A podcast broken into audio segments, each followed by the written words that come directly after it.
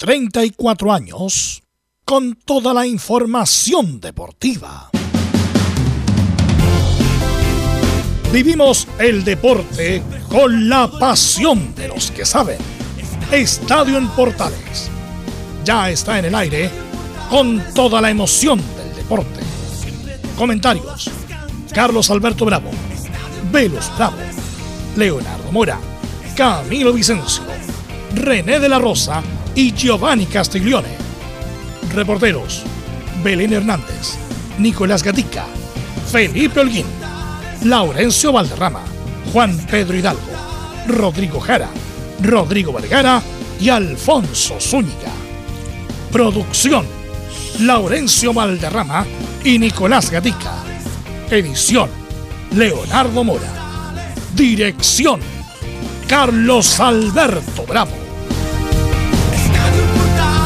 Estadio en Portales es una presentación de Ahumada Comercial y Compañía Limitada.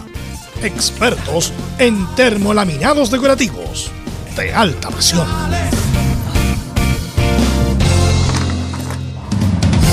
Hola, hola, ¿qué tal? Buenas tardes. Viviendo ya el día 7 de marzo del 2022. El peor partido de la U en el Monumental y fue goleada 4 a 1. Basta con la disculpa de Chago Escobar Ciclo terminado en la U. La Católica y su segunda derrota consecutiva ahora es mano de Cobresal por 3 a 1. Y los muchachos de Jaime. Los muchachos de Jaime García y Ublense son punteros del campeonato. Chile ganó 4 a 1 en Eslovenia, en Viña del Mar. ¿Qué falta para que vuelva al grupo mundial conocido como finales?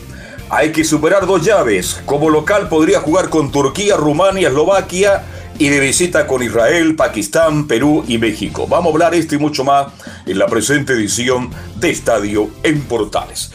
Vamos de inmediato con la ronda de saludos. Nicolás Gatica, ¿cómo le va? Muy, pero muy buenas tardes. Sí, muy buenas tardes a toda la sintonía de Estadio en Portales. Claro, en Colo Colo revisaremos el post partido, las declaraciones de Brian Cortés, de la figura para muchos del partido Pablo Solari y por supuesto también la palabra de el técnico Gustavo Quinteros, todo lo que dejó el partido del día de ayer. Además, recién Colo Colo va a jugar el próximo lunes ante Antofagasta. Perfecto, gracias Nicolás Gatica. Y vamos de inmediato con el informe de Felipe Holguín que nos va a contar cómo está el ambiente. ¿Será cierto que es el último partido para Chago si es que pierde con Unión Española? Felipe Holguín, buenas tardes. Felipe Holguín, ya estaremos con Felipe Holguín. Vamos de inmediato entonces saludamos a Belén Hernández que nos cuenta qué está pasando con la Católica Belén. Hola, ¿qué tal? Buenas tardes. Muy buenas tardes, San Carlos Alberto, y a todos los que nos escuchan hasta ahora. Sí, hoy día la Universidad Católica que viene retornando a Santiago desde El Salvador. Vamos a tener las declaraciones que dejó la segunda caída, la, segunda caída consecutiva de Cristian Paulucci al mando de, la Universidad Católica. Así que esto y más en Estadio Portales. ¿Estará ahora don Felipe Holguín para el informe de la U? Felipe Holguín. No está. Bien. Vamos de inmediato con lo que nos va a informar de Copa Davis. Nos va a hablar también Laurencio Valdemar Rama de Audax, de Palestino y mucho más. ¿Qué tal, Laurencio? ¿Cómo te va? Buenas tardes. Muy buenas tardes don Carlos Alberto. Eh, eh, un gusto de saludarte y a todos quienes nos escuchan en este ajeteado día lunes en Estadio Portales. Por cierto, tendremos lo que dejó el lindo fin de semana de Copa Davis Viña del Mar, Sol Esplendoroso y el triunfo de Chile 4-0 ante Eslovenia con la gran actuación de Alejandro Tavilo que ganó dos de los cuatro puntos. Tendremos declaraciones de él, de Nico Yarri y de Nico Mazú, por supuesto. En el tenis y por cierto también el resumen de las colonias, lo que dejó el empate de Audax, eh, también la victoria de la Unión Española ante Huachipato y por cierto el empate de Palestino que sigue invicto en el campeonato. Este más en Estadio Portales. Perfecto, muchas gracias. Vamos con nuestros estelares. Camilo Marcelo Vicencio, ¿cómo te va? Buenas tardes. Muy buenas tardes, Carlos, para usted y todos los auditores de Estadio en Portales. Así es, abierto para analizarlo el Superclásico y esta derrota de la Universidad Católica. Don René de la Rosa está por ahí. René, ¿qué tal? Hola, hola, buenas tardes. ¿Cómo estamos, Carlos? Buenas tardes a todos los de Estadio en Portales y a todo el equipo. Perfecto, ok. Y está por ahí Velus Bravo. ¿Qué tal, Velus? Buenas tardes. Buenas tardes a todos los amigos que escuchan Portales. Como tenemos mucha información, mucha opinión, ¿Velus? mucha no... Sí. Ahora sí le damos pase a Felipe Holguín. Eh, eh, Ya tarde. ahora está saludo de la. Tarde, tarde, Felipe, siempre tarde últimamente. Tarde, Felipe tarde. Holguín, buenas tardes. Buenas tardes, eh, Belu, gusto en saludarlo a usted y a todos los oyentes de Estadio en Portales. Claro, bien lo decía, vergüenza monumental. La Universidad de Chile cae ante el superclásico del fútbol chileno por 4 a 1 y deja tambaleando al técnico Santiago Escobar. Tendremos declaraciones del técnico, por supuesto, esto y mucho más en Estadio en Portales. Ok. Vamos de inmediato entonces. Titulares que lee Nicolás Ignacio Gatica López. Exactamente, y como lo comentó muy bien Ñublense de Chillán, es el sorprendente líder que derrotó 3 a 1 a la Serena y es puntero invicto con 11 puntos. Y el escolta de los chillanejos también es sorpresivo, Cobresal con 10 puntos que venció 3 a 1 a la UC en El Salvador. En el tercer puesto se encuentra el también invicto palestino junto a la UC con 9 puntos. Luego comparten el quinto puesto Colo Colo, Hins y Unión justo los que será la clasificación a Copas Internacionales con 8 puntos. Para ver a la U hay que bajar hasta el undécimo lugar con apenas 6 unidades. En la parte baja en tanto, por el momento La Serena con 3 y Audas con 2 puntos estarían en la primera B. Hablando de la B, hoy comienza la cuarta fecha en el Estadio Esterroa de Concepción. A las 18.30 horas, Fernández Vial recibe a Deportes Santa Cruz. En Chinos por el Mundo comenzamos en Argentina, donde Paulo Díaz marcó el único gol del triunfo de River 1-0 ante San Lorenzo. Con esto el cuadro minero es el líder de la zona A de la Copa de la Liga. Lamentablemente en México por lo sucedido en el duelo Querétaro y Atlas fue suspendido por la batalla campal en el estadio La Corregidora. Además se suspendieron tres duelos de la jornada de domingo. Ahora se espera que haya sanciones ejemplificadoras para el elenco de los Gallos Blancos de Querétaro, incluso una posible desafiliación. Aunque ya, lo más directo fue que los equipos visitantes no van a poder llevar público justamente a los estadios. En Europa comenzamos en la Serie A en Italia, la fecha 28 donde el Inter goleó 5-0 al Salernitana. Arturo Vidal ingresó al minuto 62 y Alexis Sánchez estuvo en la banca. En otro duelo el Boloña igualó sin gol ante el Torino donde Gary Medel jugó 80 minutos y recibió una amarilla. Mientras que el ex volante de la U, Luis Rojas, no fue citado. Nos vamos a España donde por la fecha 27 el Elche con Enzo Rocco titular los 90 cayó 2 a 1 ante el Barcelona. Y el Betis de Pellegrini y Claudio Bravo como local en portería cayeron 3 a 1 ante el Atlético de Madrid y bajaron al quinto lugar con 46 unidades. Cerramos la revisión de los chilenos en Alemania, donde por la fecha 25 de la Bundesliga el Leverkusen obtuvo un valioso empate como visita ante el Bayern Múnich. Esto fue 1 a 1 y el volante chileno Charles Arangui jugó los 90 minutos. En el tenis, además de la Copa Davis, por cierto, revisamos que Alejandro Taviro en el ranking se ubicó en el puesto 96, mientras que Garín llegó al lugar 25. Y este lunes comienza el Challenger de Santiago, donde Nico Yarri, Alejandro Tavilo y Tomás Barros estarán en el cuadro principal. Esto y más en Estadio en Portales. En Estadio en Portales revisamos las polémicas de la semana. Junto al ex juez FIFA, René de la Rosa. Saludamos de inmediato a don René de la Rosa. ¿Cómo estás, René? Buenas tardes. Hola, Velus, ¿cómo estás? Buenas tardes. Bueno, René, eh, partir obviamente por el clásico. En general, Roberto Tobar tuvo un muy buen arbitraje y quiero partir por lo general. ¿Qué te, qué te pareció en general el arbitraje de Roberto Tobar? Bueno, como no he, he- he sabido eh, en los tropiezos que ha tenido Roberto en su carrera, especialmente en los últimos tiempos, eh, para mí hizo un excelente trabajo, olvidó todo ese tema, aunque no es fácil. Eh, dejó jugar bastante como es su, es su táctica de juego de, de arbitraje. Deja jugar bastante, pero eh, hubieron varias jugadas en las cuales él supo resolver eh, correctamente. Bueno, René, vamos polémica jugada por jugada. Eh, el penal, el primer penal que le hacen a, a um, Ronnie Fernández. eh, ¿Qué te pareció el primer tiempo, René? Sí, eh, efectivamente, eh, Roberto, como bien lo digo, eh, quiero destacar también el equipo también de Iván, que es Marín, un muchacho nuevo que está como asistente, que el, que, el caldito que se veía ahí en la, en la, en la imagen de televisión, él, es nuevo. Él tiene una condición física extraordinaria, por eso eh, anduvo muy bien, estuvo siempre en, la cercanía de la jugada, en el, en el fuera juego. Eh, Nicolás Milla hizo de cuarto y Chiman, que ya tiene bastante experiencia también. Eh, sí, penal. Penal para mí, eh, Roberto, si bien es cierto, ocupa muy poco el asunto del VAR, ahora ya tiene que ocuparlo bastante en el sentido de para que se vea una preocupación, para que se vea que él no está sancionando solamente lo que está viendo en la cancha, pero eh, para mí penal correctamente sancionado.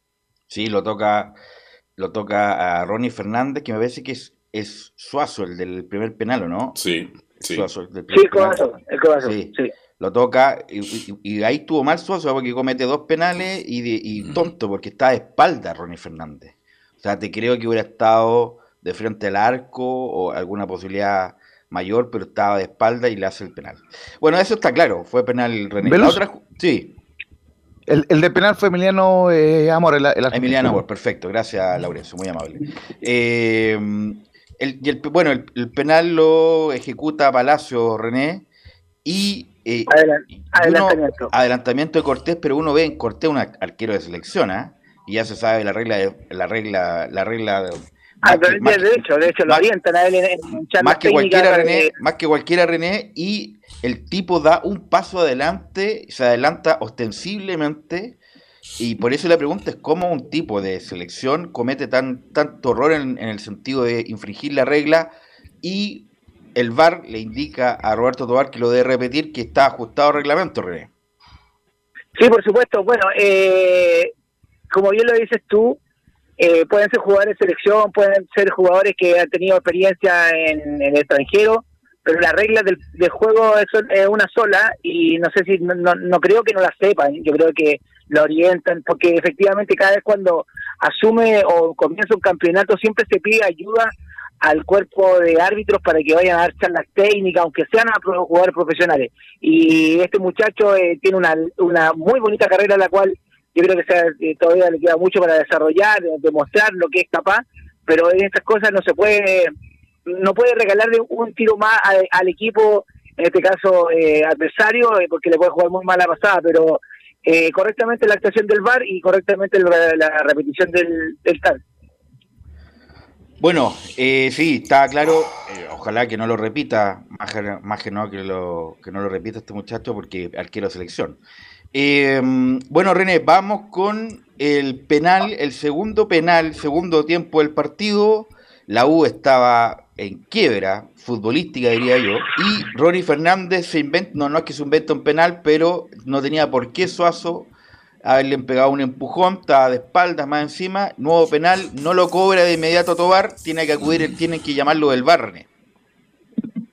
Sí, es que en primera instancia yo eh, no voy a estar, eh, bueno, estoy de acuerdo con el con la sanción que se, que se desarrolló, pero en la jugada inicial, en la jugada en rápido, en la, en la que ve Roberto, lamentablemente por su ubicación, aunque tenga sea el más veloz, no va a poder ver ese empujón.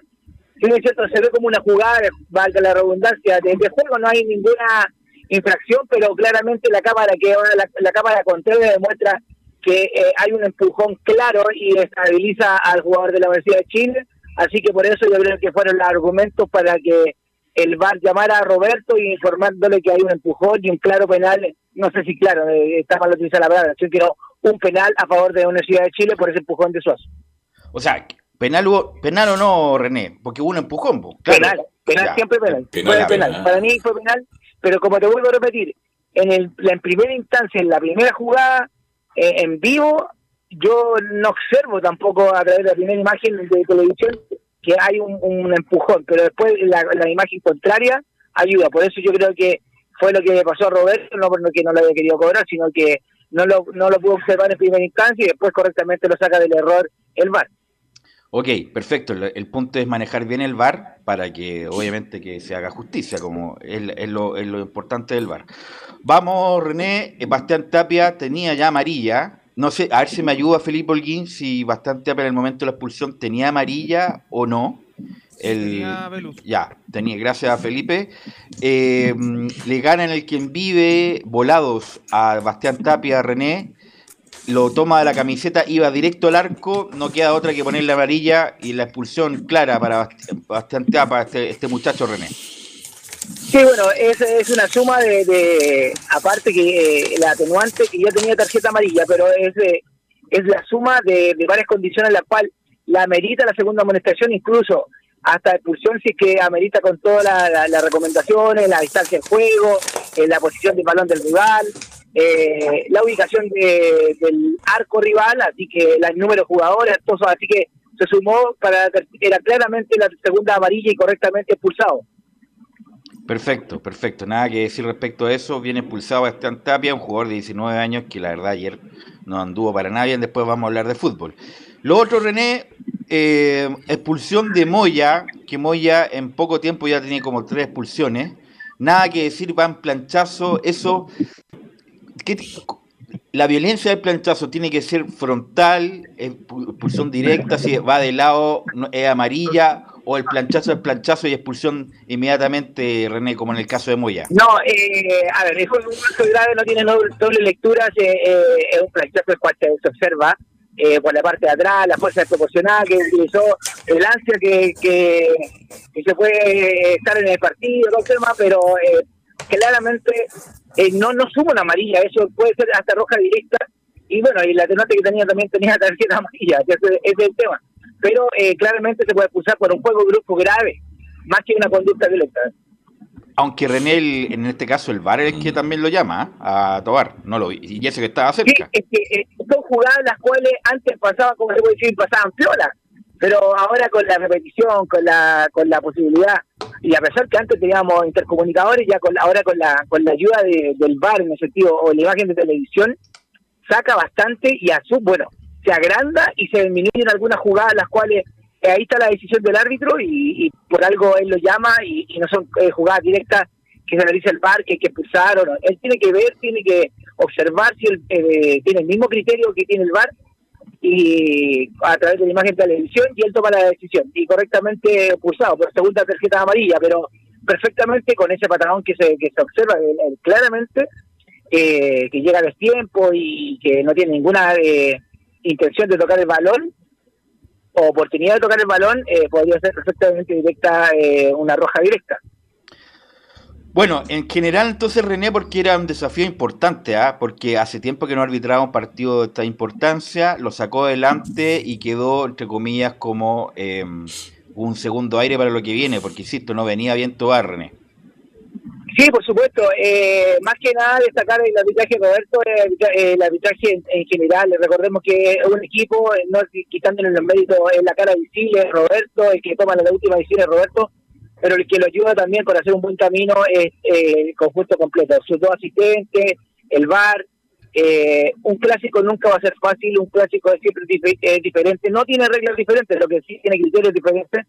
en este caso, por la parte arbitral eh, para conducir muy bien un espectáculo y como siempre lo sacó muy bien, lamentablemente la Universidad de Chile no estuvo a la altura de un clásico, pero... Lo vamos a hablar eh, después, lo vamos a hablar, lo vamos a hablar después del rendimiento de la que deja mucho que desear.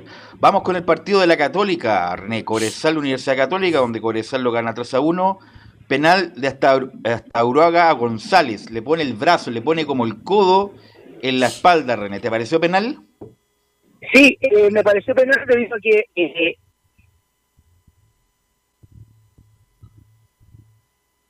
¿Se nos fue René? Se fue René. Sí, se fue sí, Camilo. Se fue a Salvador. Era sobre justamente Gaete, la falta de. Ah, Gaete, no, era González, ya, perfecto. De Gaete, sí. Le pone el brazo a este Uruguay que pone muchos brazos. Ayer vi el compacto. Mucho brazo, Camilo, ¿no?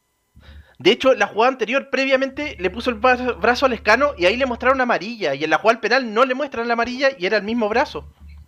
Sí, no, muchos brazos Uruguay no han dado para nada bien este muchacho a pesar de que tiene una buena envergadura, y ese que está jugando su opción. Lo más probable es que este, el Nehuen Paz, eh, le quite el puesto y sería, sería todo con Astor acá.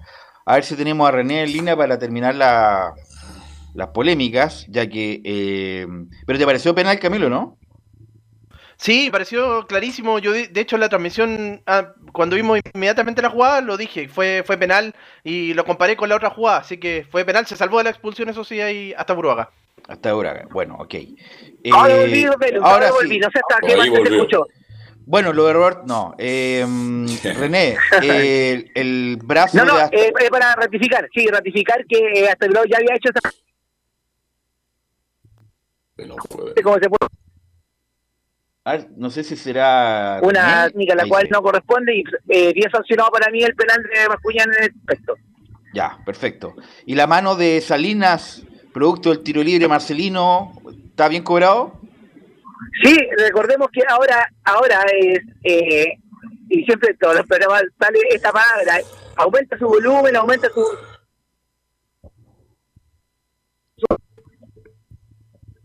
Se nos va René, no sé si el problema. los tiros libres, sea, sea lo que sea, eh, ojo con las manos, al menos eso es lo que yo menciono hasta el día de hoy, ojo con las manos, que no saquen, que no sea un- un- una extensión de su cuerpo, la cual yo voy a sancionar de inmediato eh,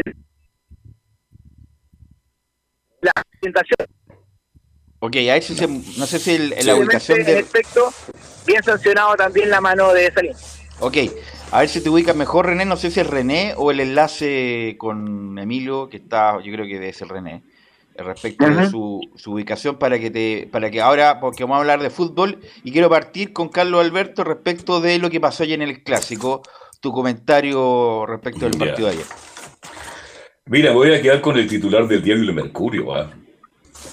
Tú sabes que el diario El Mercurio es un diario serio.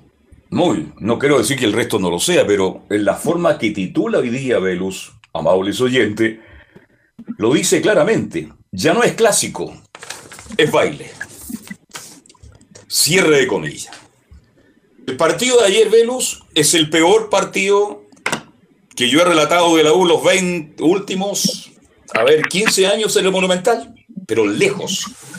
La U fue un equipo que no llegó al Monumental, un equipo sin personalidad, un equipo inseguro, un equipo que de verdad entró asustado al campo de juego. ¿Cómo es posible? Y, el Chago Escobar, él lo dice, por lo menos reconoce, yo soy el culpable, yo soy el culpable que jueguen los jóvenes. Bien, que asuma su responsabilidad. Pero también le pregunto a- al panel, Tapia, el que viene de Huachipato, ya tiene experiencia en primera división. Él sabe lo que es jugar partidos No importantes. sabe, Resulta no que- sabe, no sabe. No, no, no, pero me Nunca refiero- jugado- nunca ha jugado un partido importante. No, pero por Guachipato jugó en primera No, división. no, no, nunca ha jugado un clásico, nunca ha jugado con estadio lleno, nunca ha jugado ¿Usted lo está por justificando por lo mal No, que jugó no, entonces? No, no, no, ¿Ah? no, no. Por eso te, por Ah, eso te, por eso te digo que la uno debe haber traído nunca Tapia. A eso voy. Bueno, yo, yo modestamente cuando llegó Tapia, por ahí algunos me criticaron, ustedes dijeron, bueno, no, Tapia no está para ningún jugador que está en Huachipato en este minuto, está para, salvo uno, ¿ah? que jugó muy bien contra Unión Española, Cañete, pero resulta que Tapia Velo no se paró nunca en la cancha y el otro niño Tapia estaba asustado. Y lo que me sorprende mucho es lo mal que jugó Morales. Claro, alguien me va a decir es que Morales tuvo la mala suerte de encontrarse con el Solari, que es el jugador que yo veo en seis meses más jugando en cualquier parte, Veno en Chile, porque ayer Solari le dio un baile en Pero ese es el velocidad. problema, disculpa que te interrumpa, problema del técnico. A los cinco minutos ve que Solari le está haciendo un nudo a Morales, le pone otro jugador encima para que no corra. ¿Y qué hizo Escobar? No hizo nada al respecto y Pablo Solari se dio un festín, un baile y lo pasó por arriba todo el rato que quiso. Claro, no, si estamos de acuerdo con eso, pero el jugador Morales tampoco se paró bien, pues Pero si ¿cómo lo vas? Si, si tú, mira, si tú vas a correr una, una carrera con eh, Ben Johnson, se me cayó el carnet, o este No, muchacho, o este muchacho, el, ¿cómo es el récord mundial, Camilo? Eh, Me voy más atrás, Carlos Luis. el jamaicano, bueno, si tú te pones mano a mano a correr con él, te va a ganar, pues, si es más Bueno, rápido. pero, pero Entonces- Morales le habrán enseñado que cuando No, hay un jugador. Yo cuando jugaba fútbol, y jugué bastante fútbol, perdónenme que lo diga, cuando tenía jugadores altos yo lo anticipaba, Velus. No, pero no, pero Cuando hay un jugador rápido, uno tiene que tener sentido de la anticipación. Pero por eso te Ah. digo, cuando, cuando el otro es más rápido, tienes que achicarle los espacios. Y Chago Escobar, en vez de achicarle el espacio, le alargó el espacio porque no le puso nada en adelante a Solari a, con Morales, que Morales es más lento que Solari, pues, y Solari le va a ganar en una carrera. Pero bueno, para, para cerrar mi intervención, para que vienen otros. Cuando los dos tapias juegan horrible, cuando Morales juega horrible, y que confundan incluso a Galíndez, el arquero que ha sido lo mejor, lo más decente que ha traído la U, me paso al mediocampo. ¿Quién tiene la U en el mediocampo? Tú lo has dicho con Seymour. Pero No. Brun, se habló tanto de Brun. Brun fue el peor jugador del mediocampo ayer en la Universidad de Chile. Si al final, cuando para analizar esta gol, por eso yo me quedo con el titular del Mercurio, que me parece increíble, ya no es clásico, es baile. El único decente, y lo dijimos ayer en la transmisión, en el relato, al estilo de Estadio Portal, el único decente Velu fue Ronnie Fernández. El resto no apareció. Ah, y una crítica para el señor Aranguis, para el jugador Aranguis, que hay una, ahí lo toma la cámara. Cuando termina el partido le estaba pidiendo la camiseta o paso. Paso le dice, no, no, no, no, no, no te la puedo dar. Y, y, le hace un gesto como diciendo, pero por Dios que soy mala gente. ¿Esos son los jugadores que interpreta la U en este minuto? Bueno, quiero preguntarle a René de la Rosa su análisis ya técnico del partido, René. ¿René? No está. A ver, Camilo, Camilo tú. Sí, bueno, ahí para complementar lo de Carlos, justamente, si Morales está mal, ahí la falta del mediocampo, ahí se notan los jugadores, porque ahí podría haber estado bueno, Seymour o el mismo Brun que, le cubre el espacio justamente ahí, ahí a Morales, pero, pero claro, se ratifica en este partido los errores nuevamente de lo que veníamos hablando, de la defensa, en todos los goles entraron con espacio, absolutamente sin marca los jugadores de, de, Colo Colo, era lo que habíamos dicho en los programas, en los partidos previos. Eh, René, ahora sí, René, ¿estás por ahí o no? Sí, no. ¿Cuál es tu comentario del partido ayer? sí, no, complemento lo que dice Camilo efectivamente, eh, aunque le duela a la gente de, la Universidad de Chile, pero eh, hizo lo que quiso Colo Colo en el campo de juego, con lo que se puede observar. Eh, ¿Cómo no tener un plan B? Un plan B a, los primeros 15 minutos. Cualquier técnico tiene que hacer algún movimiento estratégico para que no le vayan a pasar por encima, pero esperó, esperó, esperó y lamentablemente varios jugadores no estuvieron a la altura y como bien lo dice Don Carlos, aunque parezca un poquito irrisorio, hay algunos jugadores que no están preparados, aunque tengan experiencia en el momento de pararse en el Monumental, pararse en una cancha de juego, en un clásico, hay que estar ahí, hay que estar ahí. Hasta te puedo contar una injerencia hasta que hasta, hasta los mismos árbitros a veces en ocasiones, eh, aunque tenga mucha experiencia, era un partido muy difícil, como digo, y es, diferente. Muchachos. Bueno, bueno, si damos segundos, si ya sabemos que está Giovanni, inmediatamente le doy el pase. Eh, yo quisiera decir que yo lo dije, yo lo dije, bueno, es feo eso, los típicos periodistas deportivos, yo lo dije antes, yo lo dije antes, eso me carga, bueno, pero aquí el archivo me, me, me, me respalda, en el sentido que dije que cuando, cuando, cuando la U incluso estaba con Casanova, a la U le faltaba un central. Cuando estaba lesionado Casanova, le dije, a la U le faltan dos centrales. Llegó este muchacho Tapia, Carrasco hace un año y medio que no juega, y este muchacho Tapia ni siquiera jugó ni Quique, Bastien y Tapia, jugó muy poco muy poco, incluso dirigido por, eh, por el Flaco Leiva. A la U le faltó un lateral izquierdo, otro para que reemplace a Morales, para que no haga la campaña solo Morales. Lo de Andías también es patético, le falta un, refuerzo. A la U, un volante central.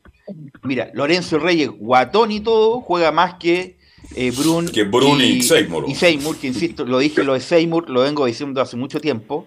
Buen muchacho, buen cabro, buen champú, bonito, el, bonito el pelo decente, pero ya no está para jugar en la U, viejo. la segunda pasada fue muy mala. No sé por qué, a menos que digan que hay cuestiones comerciales que a Seymour lo, lo, indicaron a, la U. Lo único decente de la U es eh, los, Fernández. los muchachos de arriba. Eh, los muchachos de arriba, eh, Ronnie Fernández y, y Palazzo, eh, a pesar de que se fue el penal.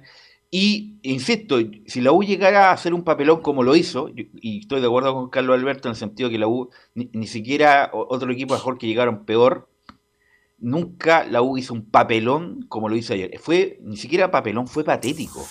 Al casi 15 minutos del primer tiempo la iba perdiendo 3-0 y no tenía ninguna respuesta. Eh, los dos centrales, los laterales, Brun, que nos, Brun no le dio un pase bueno a un compañero nunca. Em, y Escobar, en vez de dar, respuesta, no daba ninguna respuesta, se quedaba mirando prácticamente. Entonces, yo insisto, lo de la U, el ejemplo de lo de la U, que esperaron al huevo 1, 2, 3, 4, 10 partidos hasta que la U estuviera en zona de descenso, yo creo que es momento de, sacar a, Escobar, tener un técnico más ducho, más vivo, más pragmático, para sacar puntos y que la U no, no pretenda volver a la zona del descenso y obviamente con una, con una buena crítica también a Rollero, que fue el que armó el plantel. Y, se tienen que ir los dos velos. Y, si es que termina la U mal como terminó el año pasado, bueno, lamentablemente Rollero, y lamentablemente para la U, que este es un, proceso que debe durar 3-4 años como gerente deportivo, bueno, Rollero, a lo mejor también hay que evaluarlo a final de año. Giovanni Castiglione, ya estamos contigo. ¿Cómo está Giovanni? Buenas tardes, Velo. Buenas tardes a todo el equipo. Bueno, Carlos también lo aprovecho a saludar. Hola, Eh, hola. escu- escuchando todo lo que, lo que hablaban y concuerdo plenamente en todo. Tú lo anticipaste, hay que decirlo. No, no, no es por ser soberbio de que tú lo dijiste primero que nadie. Pero tú lo viste venir y creo que ayer fue la gota que rebasó el vaso. Vieron una Universidad de Chile sin capacidad de, de, de poder arreglar las situaciones que pasan en la cancha cuando está siendo sobrepasada por todo ámbito, en todo ámbito. eh, de no poder reaccionar, no poder, como tú dices, hablar hacia adentro, poder ordenar, haber, haber dado un apoyo a- al lateral izquierdo Morales, eh, haberle dado el apoyo por cuando estaba siendo sobrepasado por el lateral, por el puntero, no buscar soluciones dentro del mismo plantel durante el momento del partido, creo que ya no va, ya no, ya no está. No dio el ancho, no, no puede, la uno puede, no puede volver a pasar lo que pasó ayer, que creo que fue Patético. una, patético, una falta de respeto al hincha, una falta de respeto a la Universidad de Chile, creo yo, a los jugadores. Y, y- y con lo que tú dices de los jugadores que faltan, faltan dos, tres centrales, faltan contención. Pero ojo que a la U también le faltan jugadores de que sean buen, buen reserva, como lo tiene Católica, Como lo tiene Colo Colo. como Pero lo mira, tiene Colo mira, Colo. vamos a seguir También hablando. eso. Muchachos, vamos a seguir hablando, vamos a ir a la pausa. Voy a despedir a René Cia. Gracias, René, muy Ah. amable. Nos escuchamos el miércoles. Nos escuchamos el miércoles, Velo. Un saludo a todo el equipo y a todos los oyentes. Vamos a seguir, vamos a seguir analizando el clásico, todo lo que usted quiere saber o escuchar. A la vuelta de la pausa.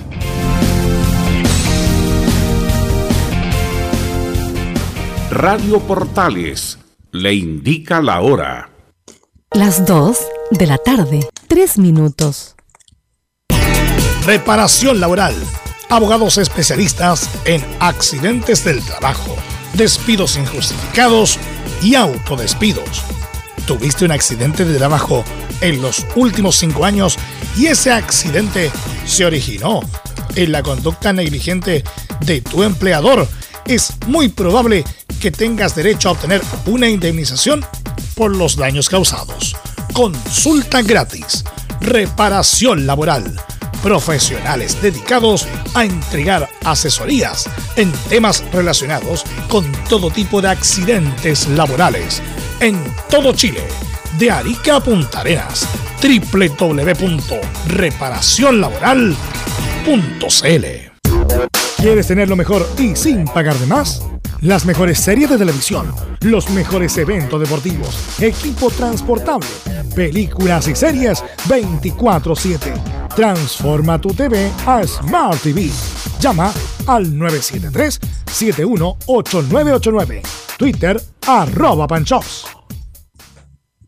Visita www.radiosport.cl, el sitio web de la Deportiva de Chile. Programas, noticias, entrevistas y reportajes, podcast, radio online y mucho más.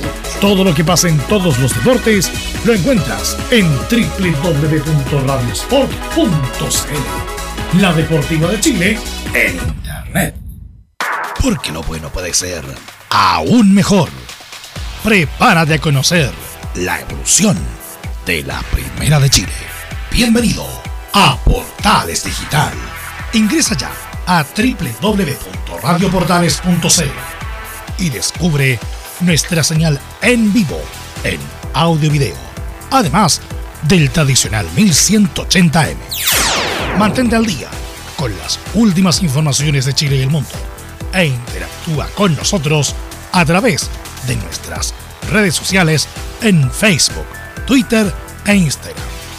Recuerda www.radioportales.cl La nueva multiplataforma de la Primera de Chile ahora es aún mejor.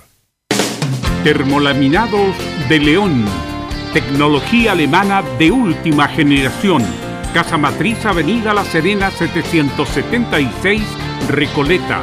Bono 22 622 5676. Termolaminados de León. Desde todo Chile. Desde todo Chile. Y para todo Chile. Y para todo Chile. Portales Digital está en todas partes. www.radioportales.cl Entre Marco Grande y Marco Chico, media vuelta y vuelta completa. Escuchas Estadio en Portales en su edición central.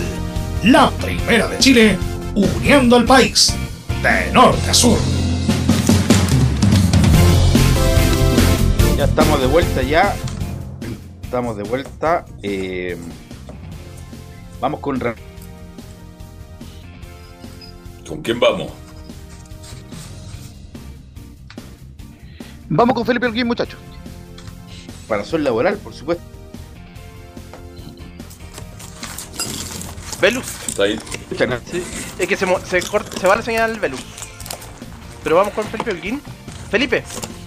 Hola muchachos, muy buenas tardes, gusto en saludarlo a ustedes y a todos los oyentes de Estadio en Portales que nos escuchan a esta hora de la tarde, por supuesto, con el informe de la Universidad de Chile eh, para comentarles y partir. eh, dejó varios eh, ahí coletazos entre medio, tanto de la dirigencia y del cuerpo técnico, esta dura derrota eh, propinada de Colo Colo ante Universidad de Chile, bien lo decían ustedes eh, ahí en titulares, eh, que caló hondo también al respecto y lo que trajo problemas hasta ahora también en la dirigencia porque se están discutiendo varios temas a esta hora para comentarles un avance que sobre la situación del técnico Santiago Escobar y su continuidad que también se está viendo ahí tambaleando un po- poquito, muchachos.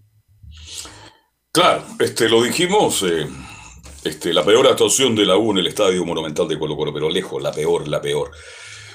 Y yo lo vengo diciendo que la U ganando los dos primeros partidos, esos seis puntos, ganando la U jugó mal. Después con Antofagasta mostró una serie de situaciones que es largo analizar.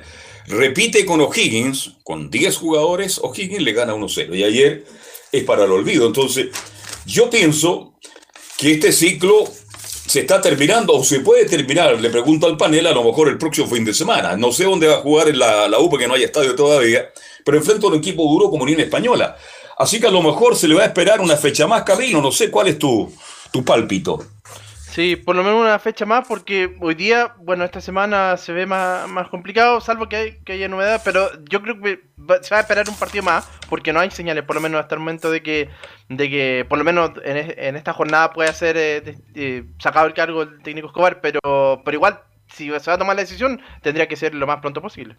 Muchachos. Mire, yo, si yo tuviera que tomar una, si yo tuviera a cargo, eh, yo lo saco. Es un técnico que no transmite personalidad, no transmite seguridad. Da la sensación que lo miras mucho y allá agacha la cabeza, no tiene motivación. La usa en equipo distinto, diferente. Yo sé que el fútbol colombiano es muy bueno técnicamente, muy dotado, pero no le veo las características para dirigir un equipo como la Universidad de Chile.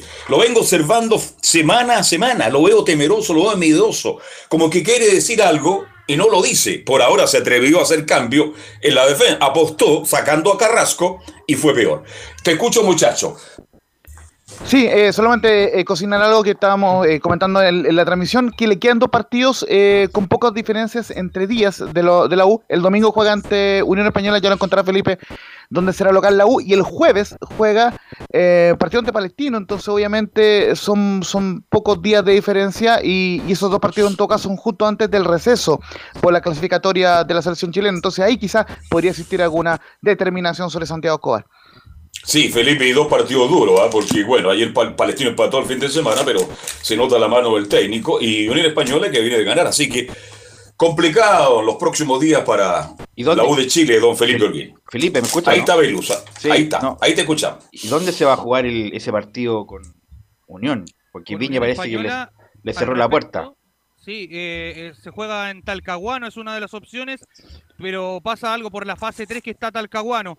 La otra opción es eh, La Serena, que está en fase 4 y podría albergar eh, más, eh, ampliar, digo, el aforo en, cuanto a público. Recordemos que la U estaba castigada y con esto volvería el público, mientras que en el estadio del Huachipato Capa Cero podría tener gente, pero más reducida. Esa es la diferencia, tanto en, en fase 3 a fase 4.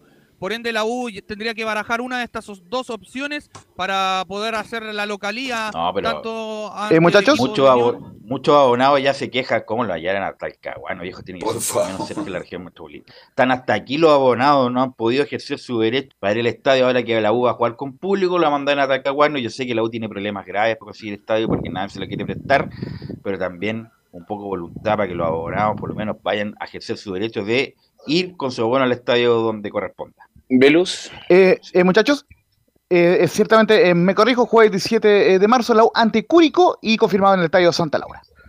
Ya, sí.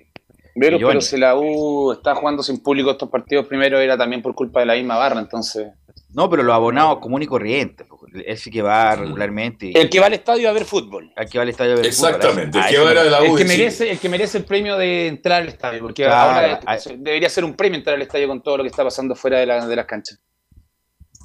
Pero volviendo al tema de la U, lo que te A eso me decía, refiero, a eso me refiero, insisto. Se fue Belu otra vez. Se Se, cayó, fue Giovanni, se fue Giovanni, no, se fue Giovanni. No, no, yo te escuchaba. Giovanni. ah, no, estoy- te, está- te está- te estaba esperando a ti. eh, Sí, no, lo que, lo que me refería antes de, que, de ir a comercial era que la Universidad de aparte de lo que tiene que traer para poder potenciar el equipo, que ya no puede porque está cerrado el libro de pase, tiene que también a- a- ya empezar a repasar sus bancas, como Arangui y compañía ya no vieron el ancho, ya, ya, ya no están para estar en la U, ni siquiera como alternativa para 15 minutos ni segundo tiempo. Entonces la Universidad de Chile tiene que replantearlo todo desde ahora ya, como tú dices, no esperar más. No, pero no esperar más. ya- Mira, la U tiene a, a Palacio, sobre todo a Ronnie Fernández, que tiene que ser el líder de esta cuestión. Yo creo que es el líder nato dentro de la cancha. Tiene a nota. Jason Vargas, que es un buen jugador, que tiene que, tiene que andar, pero es un buen jugador. Ayer al- algunas cositas mostró. Eh, Osorio, ojo. Osorio, eh, bueno, Franco Loto. Israel Poblete, uno- que no estaba.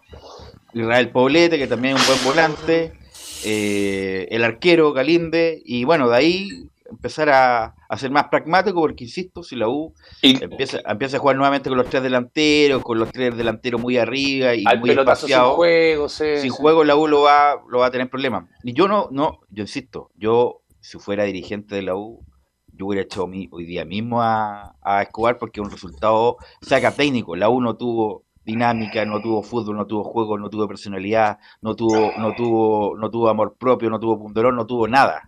O sea, antiguamente pasaba este partido, yo te digo, 10 años atrás y el entrenador ya estaba afuera, yo creo. Por eso te digo, y este Escobar no lo veo con la fuerza necesaria para enmendar esto. Así que yo lo hubiera- Eh, ayer el partido con la conferencia y durante el partido lo que me, me recordó Escobar, el tuto de Paul, los últimos partidos de la Universidad de Chile, cuando la mirada era una mirada perdida sin motivar a nadie. y contratar un técnico práctico, ducho, eh, Que sepa el fútbol, que sepa el medio punto uno para poder no, enfrentar no, lo que no, viene. ducho, ducho y vivo, como, al- como el perfil de Costas, como el perfil de Peluso, como el perfil de Marcarián, una cosa así, y no un muchacho que no, no sabe dónde está, como el caso de Dudamel y Escobar Felipe Holguín. Sí, y al respecto que lo decías tú bien, Velus, eh, eh, mucho se está hablando al respecto de esta posible salida del técnico y ya empezaban a sonar algunos nombres, como siempre, y uno que suena siempre es Subeldía, uno de los que está sonando fuerte también para poder ser una posibilidad en la Universidad de Chile. Eso por un lado. También lo otro que les quería comentar al respecto, que bueno, en esta conferencia de prensa que, que hubo ayer, eh, bastante breve, cortaron a varios medios y eso lo dijimos al aire. Eh, pasemos a revisar las primeras declaraciones de Santiago Escobar, donde dice y analiza eh, esta dura derrota ante Colo Colo y dice, cada ataque que recibimos terminó en gol. Son decisiones que se toman en, eh, en, en la semana. Yo creo que queríamos proteger el sector posterior con, con hombres maduros en la mitad del campo, ayudar con, con ese filtro, pero desafortunadamente cada ataque que recibimos eh, terminó en, en gol y en peligro de, de gol. Creo que hubo mucha eficacia por parte de- del rival y volvimos a, mostrar los, inconvenientes defensivos que, hemos tenido durante todo el campeonato. Entonces, yo creo que es, es de lo mismo. Lógicamente era un escenario difícil para, para los jóvenes. La responsabilidad no es de ellos, la responsabilidad es, es mía. Ahí estaban las declaraciones de Santiago Bueno, Giovanni, disculpa Felipe, Giovanni me dice, bueno, es que la U necesita banca. Sin equipo titular tiene bueno, va a tener banca. Lo importante es que tenga un equipo Pero titular por más eso o te menos. digo, Claro, entonces, ¿cómo me dices tú banca? Si la U es un equipo banca? descompensado completamente. La U necesita primero tener 12 jugadores más o menos y después pensemos en la banca, porque la banca, la U, que, da lo mismo la banca 13, si no tiene, 14, bueno. la, la U no tiene ni 11 jugadores buenos, va a tener, va a tener, o sea, un equipo. Sí, es que me- Velo, a lo que voy es que la banca, la banca no te da. no- uno mira la banca de la U y, y va perdiendo 1-0, 2-0 y uno dice quién puede entrar y tú miráis la Bueno, banca, ah, no, es que, que- se quede en esto. es- Justo por, Que lo- se quede en esto. por eso, no tiene ni equipo titular eh, confiable, menos va a tener banca. Entonces, preocupémonos por lo menos de armar 12 o 13 jugadores más o menos para sostener el equipo Felipe Olguín. Felipe. Mucho se demostró también, como lo decían ustedes, de, y se habló de este jugador Darío Osorio, que fue uno de los rescatables eh, eh, de la U, de los jóvenes, y también, bueno, lo que hizo Ronnie Fernández, que fue eh, uno de los mejores dentro del plantel. ¿Qué les parece si pasamos a revisar la segunda declaración donde habla Santiago Escobar y dice, este no era el partido que nosotros queríamos jugar? Yo creo que ahí fue la, la gran diferencia del partido, la eficacia de ellos, pudieron haber sido más goles en el segundo tiempo lo intentamos cambiando mm, la estructura con jugadores de, manejo de, balón, de otra característica. Mm, en algún momento se veía que, podía mejorar algo el equipo, pero definitivamente ellos aprovecharon cada vez que tocaron nuestra puerta, ganaron merecidamente y aprovechar públicamente para, ofrecerle disculpa a la afición de la U, porque este no era el partido que nosotros queríamos jugar, el que habíamos planificado. Es una institución grandísima en, este país que respeto mucho a la dirigencia, a, los hinchas y dolido lógicamente con, lo que pasó esta tarde. Velus, muchachos. Eh, insisto, eh, porque si este muchacho hubiera alguna cosa donde agarrarse para sostener a mira, perdió todos los partidos, pero el equipo jugó bien, se creó por ah, mm. los palos, fue mala suerte, ya, sabes que yo voy a dejarla jugar porque en algún momento me va a dar. Así, que yo confío en él, no ha pasado nada de lo que dije. El equipo no ha jugado bien, no tiene funcionamiento, ni siquiera la cuestión como la externalidad del juego, que es meter, luchar, ser un equipo, como decía muy bien el profesor Bata, comprometido, no, no he visto nada de la U y difícilmente Camilo, creo que esto mejore con Escobar. Entonces yo creo que hay que cortar de raíz ahora, ahora, antes que sea más, tarde, Camilo. Absolutamente, sí, y sobre todo si ahora ya, ya tuvo este resultado en contra, obviamente que, y, por la forma en que se perdió, por cómo es difícil, será hacer que también el camarín después se va a generar, si, si, si se dan los resultados, si no se dan los, resultados, obviamente va a ser, va a ser peor, es el momento de que salga. Felipe. Y también tenemos otras declaraciones ahí, bueno, de TNT Sport, donde habla Johnny Herrera. Eh, quisiera felicitar a Azul Azul por el desastroso plantel que armó. Quisiera felicitar a Azul Azul por, por el desastroso plantel que armó. Eh, dijeron que querían cambiar todo, que querían eh, borrar y, borrón y cuenta nueva en cuanto al plantel del año pasado. Pero había muchos jugadores del año pasado, por lo menos cinco, que, hubiesen calzado muy bien en este plantel. Eh, cosas absurdas, eh, avalar lo que está haciendo, por ejemplo, en, de la conformación de plantel, que cuando llegó poco menos que le decían que, era Dios, que venía a cambiar todo. Y si me dejáis eh, hacer también una crítica a dos meses de haber iniciado este, o, tres meses de haber iniciado el proceso de, de parte de él, para mí no tiene idea dónde está parado, no tiene idea a qué club llegó. Tenemos más de Herrera, ¿no, Felipe? Sí, por supuesto. Eh, pasemos a revisar otra más de Herrera, donde dice, nunca en su vida había jugado un clásico.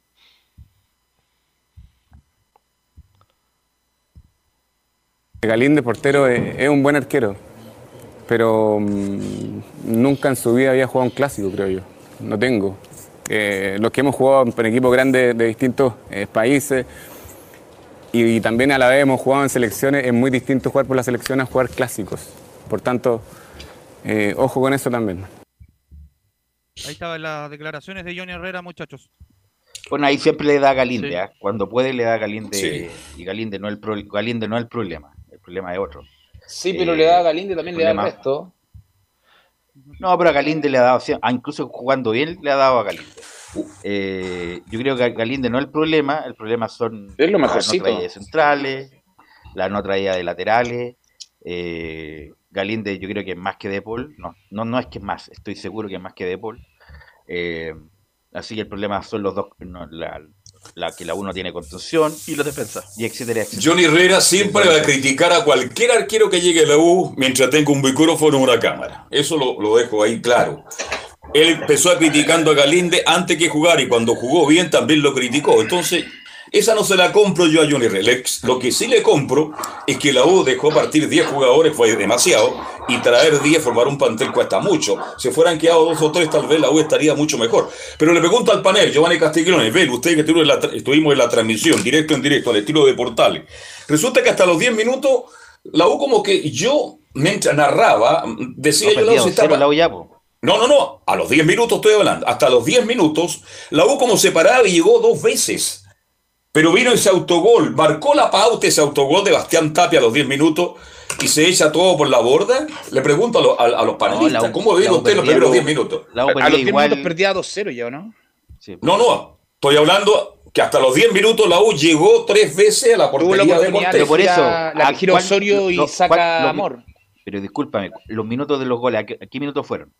A los 10, a los 12, a los 15, a los 10 y a los 25. En 15 No, minutos la U perdía La U 13. tuvo, tuvo una llegada, claro, de Osorio. La que gira Osorio y Pero no se- la. Ronnie. pero se notaba que la U no tenía salida. Como dijimos ayer, como hacen todos los técnicos, achican a los laterales para que ellos no tengan la salida. ¿Y a quién le quede la pelota? Para que le quede la pelota a los centrales, que son los más, que son los más topper con el balón, para que ellos conduzcan o ellos lancen y la pierdan. Cosa que hizo Colo Colo, y ahí se vino Colo Colo encima y bueno, hizo los goles.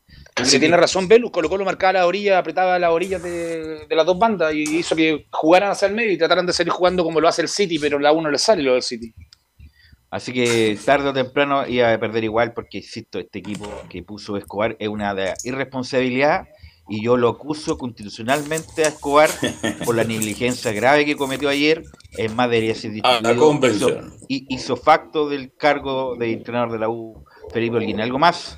Sí, para cerrar, eh, vuelve como novedad después de haber sido expulsado Israel Poblete, quien se va a incorporar ya al- a los entrenamientos. Bueno, eh, lo otro. ¿Qué pasó? Disculpa, disculpa, ¿qué pasó con Gallego? Que hubo como un, un- un Sí. intercambio. ¿Entró pidió- Gallego ayer? Pidió que no estar de- dentro de la oncena titular, se lo dijo a. No, no, no dijo eso. A ver, pero Felipe, seamos rigurosos. Pidió jugar en otro puesto, no en el que quiso ponerlo este muchacho Escobar. Y dijo: Si usted me va a poner aquí, prefiero no jugar y, y ocupar mi posición cuando usted lo requiera, pero no en la posición que me, usted me quiere poner. ¿Y cuál lo quería poner? Lo quería poner como contención en la parte donde va Brum. Iba, ese, Claro. ese era el parado que quería tener él. No, o por el Gallego izquierdo. marcas. Gallego es al lado del volante central, es al lado de Casemiro, por ejemplo, del Real Madrid. Casemiro Para volante salir, central, para salir. Y Gallego al lado, no él como volante central propiamente tal, porque no, no tiene marca. No, y con, Como eso llegaba, exterior. y con eso llegaba a cubrir a Morales. Le por dice la el orilla. blanco, ¿eh? ¿Sí? Yo hubiera, yo hubiera llegado a cubrir a Morales por la orilla, pero Gallego no quiso jugar en ese puesto.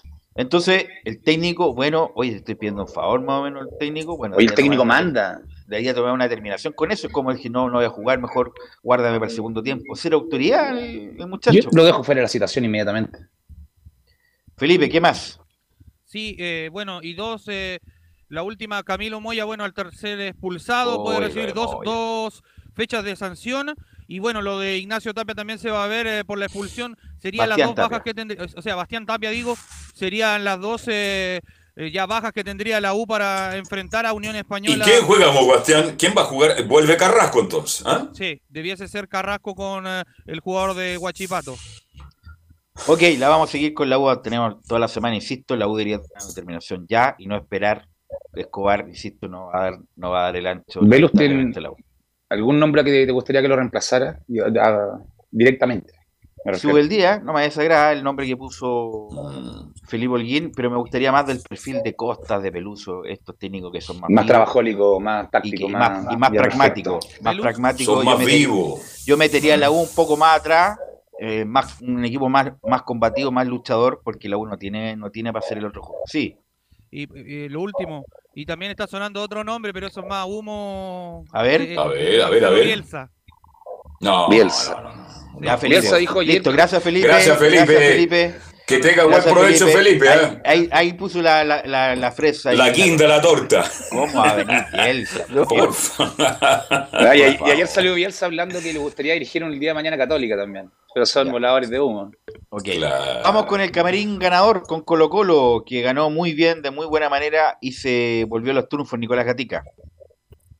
Sí, exactamente, volvió a los triunfos el equipo de, de Colo Colo luego de esta dos, tres fechas, porque más que empató con La Serena, empató con eh, perdón, empató con eh, Audax, Audax que apenas suma dos puntos y también eh, perdió con el equipo de Huachipato que cayó después ante la Unión Española. Y claro, aparecieron Gabriel Costa, aparecieron Pablo Solari, aparecieron el Colo Gil, jugadores que estaban cuestionados por, por la hinchada principalmente y también por el, por el medio futbolístico en general. Y bueno, aparecieron en todo su esplendor, marcado dos goles Costa, ya vamos a escuchar ahí por supuesto las declaraciones de Pablo Solari, pero un poco de alguna estadística, bueno, aquí estábamos revisando que hubo un partido muy similar que Gustavo Quinteros ya le hizo en un momento 4-0 a la U que fue en el año 2019 en el Campeonato Nacional. En aquella oportunidad los, los goles, eso sí, los cuatro goles fueron en la segunda etapa. Ahí marcó fue en salida los 46 Puch, los 61 Riascos, el, jugador eh, colombiano, y Luciano Agüeto, los 86, fue expulsado Gonzalo Espinosa. En esa oportunidad, Quintero era el técnico de la UC y el de la U era el recordado uruguayo Alfredo Arias, era el técnico del cuadro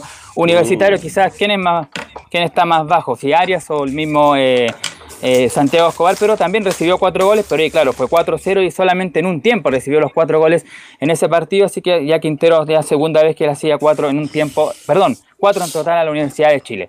Y además, claro, como también revisábamos, desde el año 2013, cuando luego ganó 3 a 2, fue la última victoria del conjunto universitario. Ahí pasaron 18 partidos, con 13 victorias de Colo Colo, 5 empates y ninguna derrota del equipo Albo. Son ahí, por supuesto, también nos ayuda con la estética Laurencio Valderrama, así que es un poco el, panorama que, Lauren, dio el día feliz, Lauren. Está feliz. Claro, si vamos a la, terminemos de hablar del, del pasado, si, yo quiero hablar del partido de ayer. Fue horrible el partido de la U. Fue el peor partido que yo le he visto a la U en muchos años enfrentando a Colo Colo. Tal vez el 4-0 puede haber sido importante, porque, pero por lo menos lo recibió en el Por lo menos aguantó un tiempo. Y ahora la U prácticamente ya a los 10 minutos de ahí para adelante, hasta el final, fue prácticamente un equipo que no estuvo presente en el muro mental. Ahora, todos hablan mucho de los jugadores de Colo Colo. Yo me quedé, más allá de los penales, Velo y Castiglione y eh, Giovanni, por Dios que ha cambiado Suazo. ¿ah? Me gusta mucho Suazo como está jugando en Colo Colo. Yo paso también hizo un tremendo partido en el día de ayer. Que se, se juntan dos cosas, Giovanni, también, Camilo el horrible nivel de la U, obviamente, que le, dio toda la facilidad de Colo Colo para hacer un buen partido y además, si tú le das espacio a buenos jugadores, obviamente con mayor razón lo van a aprovechar y van a hacer un buen partido, Giovanni Camilo.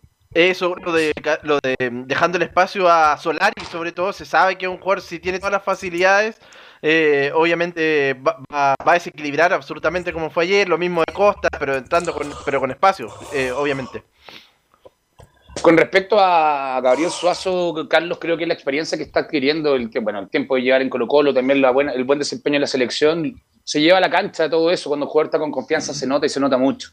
Lo de, lo de Opaso ayer me, llamó la atención, creo que el mejor clásico que le he visto, de los partidos importantes de Colo Colo, y obviamente aprovechó que el Pillo Solares tenía presionado contra el córner al lateral, mm. él se sumó a apoyarlo, y, lo dejaron, yo creo que sí, sí soñó con ellos dos anoche, y, y el abogo que también sacó Morales fue impresionante, me imagino, porque no le dieron pausa durante todo el partido, se puede decir.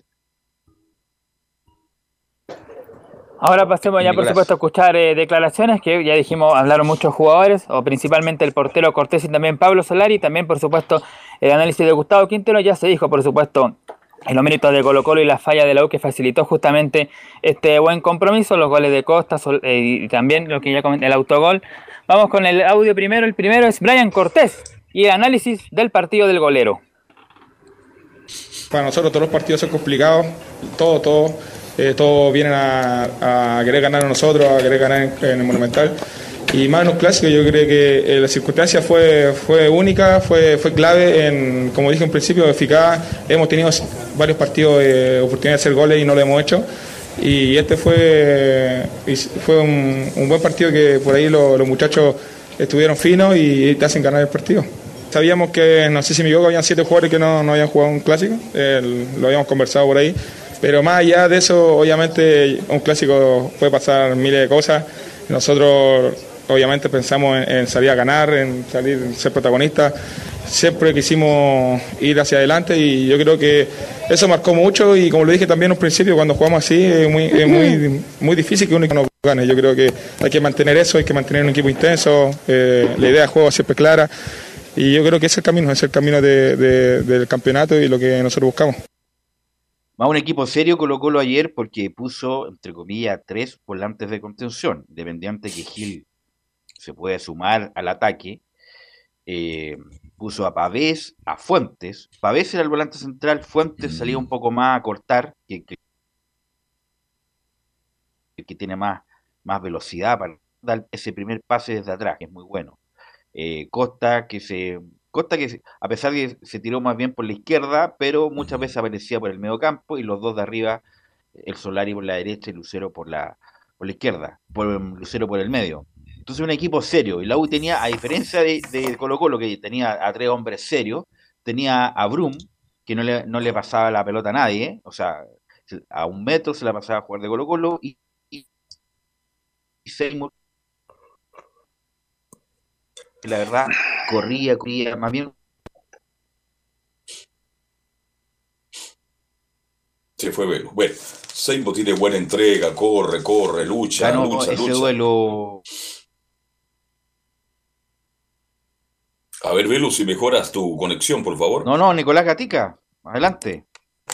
Sí, antes de pasar a escuchar la próxima declaración, claro, un poco la parte algo táctico también, o decir de Juan Martín Lucero, a lo mejor algunos dicen no ha hecho muchos goles, se traía como el delantero, como el 9 goleador, pero ha marcado dos goles y ha estado en dos asistencias, de hecho ayer participó en la en el pase o la asistencia justamente a Pavés para el gol del 3 a 0 y también asistió justamente a Gabriel Costa en el cuarto, así que por lo menos a lo mejor no están participativos haciendo goles, pero sí asistiendo a sus compañeros, por lo tanto en, es- en esa faceta igual ha sido un aporte el número 9 Juan Martín Lucero, pero claro, se espera que a lo mejor sea más 9, pero hay que verlo al rendimiento de él y el rendimiento de Cristian Santos, el venezolano que solamente tuvo ese, lo, lo mejor que ha hecho en Colo Colo Santos fue ese tiro libre que el portero Galíndez la manda al tiro de esquina, realmente también baja la actuación del delantero venezolano.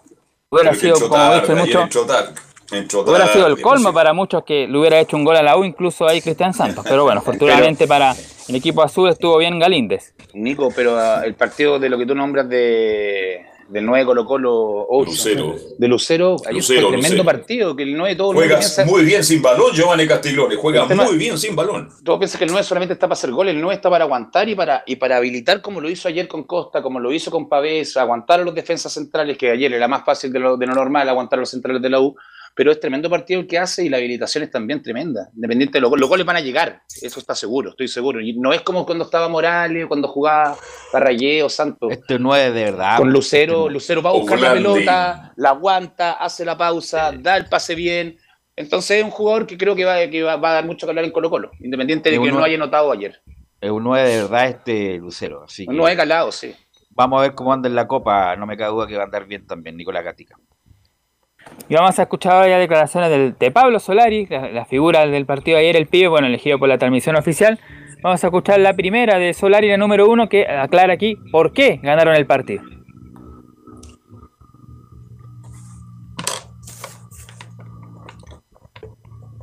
No, ganamos este partido porque veníamos mal y, y supimos revertir la situación. Sabíamos que, que teníamos que volver a ser lo que éramos, que por ahí no nos estaban saliendo las cosas. Era frustrante por ahí que no nos salían las cosas porque trabajaban muy bien, pero bueno, gracias a Dios hoy se nos pudo dar y, y la verdad que, que nos salió un partido increíble. Sí, la verdad que bueno, Gustavo siempre Siempre me pide que me juegue el uno contra uno, la verdad que siento que es mi fuerte, eh, ya sea cualquier, cualquier partido, siempre me pide lo mismo, siempre me pide que juegue el mano a mano, por ahí me falta al fina- afinar algunas cosas la terminación, eh, por ahí me falta ese último toque que yo creo que el, el día que lo mejore voy a poder asistir mejor a mis compañeros. Y la segunda habla sobre lo mismo, dice las críticas a su rendimiento, la dos de Pablo Solari. La verdad que bueno, yo trato de no darle mucha bola a, la- a esa gente que, que dice que es hincha y la verdad que para mí no lo es. Eh, me- me- mis compañeros me dan confianza, por ahí bueno, contra partidos contra como Audas, partidos contra Huachipato, no, eh, no anduve bien y soy, soy autocrítico, soy muy autocrítico. Eh, es más, hoy me, me- me faltaron muchas terminaciones, que yo creo que si hubiese terminado mejor hubiese, hubiésemos hecho más goles. Ahí se escucha a Pablo Nicolás. Solari que tiene clara la, la película, como se dice, que entiende que tuvo bajo rendimiento, el mismo reconoce que en el partido frente a Huachipato y frente a Audax Italiano le faltó tomar mejores decisiones, por ejemplo en el partido frente a Audax cuando pudo haber eh, asistió a Lucero, quiso hacer un sombrerito al portero Muñoz y ahí vino la jugada del gol, una contra rápida del equipo itálico. En el partido con Huachipato, quizás también cuando pudo haber asistido remató, entonces eh, era claro ahí que y justamente tiene que, si decide mejor, puede, eh, los jugadores quizás puedan tener más goles y así fue, para ayer metió ese centro que pegó en el palo y después tuvo Gabriel Costa, entonces fue bastante participativo el delantero de Colo Colo. Y ahora sí ya escuchamos por supuesto al, al principal gestor del triunfo del día de ayer, a Gustavo Quinteros, el técnico del cuadro colocolino, que como ya dijimos mantiene su invicto en clásicos. O sea, Quintero dirigiendo a Colo Colo no ha perdido ni con la Católica ni con la Universidad de Chile. Y vamos a escuchar la primera del técnico Gustavo Quinteros, que tiene que ver un poco con los jugadores que venían bajo como Solari, Costa y Gil. Y dice la número uno Quinteros, la confianza que uno le entrega a los jugadores cuando no los ve en su mejor nivel es fundamental. Bueno, yo creo que la confianza que uno como entrenador le da a algunos jugadores cuando ve que, que no viene en su mejor nivel es fundamental para revertir situaciones futbolísticas. Yo creo que hoy eh, algunos de esos jugadores que a lo mejor no pudieron los partidos anteriores estar más precisos y tener un buen partido eh, en lo individual, que repercute en lo, en lo colectivo, yo creo que esa confianza, ese apoyo, ese respaldo es fundamental para recuperar esos jugadores y para recuperar también el funcionamiento del equipo. Hoy creo que, que se jugó muy bien, se generaron muchas situaciones, fuimos eficaces, cosas que en los partidos anteriores no lo fuimos, si no la historia hubiese sido totalmente distinta. ¿no? Así que muy contento por, por esa recuperación individual de algunos jugadores, por, por el funcionamiento que tuvo el equipo y la eficacia en los goles. Claro, porque sacando el partido con Guachipato, que ahí prácticamente fue poca, la llegada de Colo Colo fue mucho más Guachipato, pero los partidos frente a La Serena y Audax, por llegada quizás Colo Colo mereció más en el partido frente a Bertón, qué decir, y justamente ahí recuperaron, como se dice, la memoria futbolística. Otra de Gustavo Quintero, la, número 3, que también es relacionado con el nivel de estos jugadores cuestionados por no solo por el hincha, sino que por el medio deportivo en general, el bajón de estos jugadores Costa, Gil, Solari y quizá alguno más por ahí. La número 3 dice Quinteros, estoy muy contento por ellos porque recuperaron su nivel futbolístico. Hoy los tres fueron fundamentales, fueron fundamentales porque cada uno hizo su función al 100% y aportó lo mejor de cada uno al equipo, fueron importantísimos. Así que estoy muy contento por ellos, seguramente están muy felices y ahora que recuperaron ese nivel futbolístico en un partido tan importante les va a dar mucha más confianza para todo lo que para todo lo que venga. Así que espero que sea así, que sigamos creciendo como equipo y como grupo para poder llegar a pelear por el objetivo principal. Y la última de Quinteros para cerrar el informe del día de hoy. Mañana, por supuesto, tendremos más reacciones y también cómo ya está preparando colocó el próximo partido frente a Antofagasta el próximo lunes. Como decíamos, tiene un buen tiempo para preparar el siguiente encuentro. La última de Quinteros sobre lo que tiene que ver un poco con la diferencia que sacó con la U cuando ya en 15 minutos ganaba 3 a 0. En la 5 dice el técnico Quintero, casi todos los partidos jugamos con la misma propuesta. Yo creo que todos los todos o casi todos los partidos jugamos con la misma propuesta, con la misma idea de ir a buscar el resultado, de presionar arriba, de provocar el error y generamos todos los partidos situaciones claras para convertir. El partido anterior tuvimos un penal que fallamos, tuvimos un mano a mano en el área de Santos, que no pudimos convertir en los primeros minutos del primer tiempo y no pudimos convertir y, y eso nos pesó. Hoy sí, llegamos y convertimos, entonces eso nos dio la tranquilidad de, y la confianza, ¿no? Cuando vos llegás, convertís, te da confianza, te da tranquilidad para manejar las cosas, seguir trabajando de la misma manera. Así que yo creo que la diferencia fue esa nada más a tener eficacia cuando genera las situaciones, convertir y después trabajar el partido para seguir haciendo lo mismo.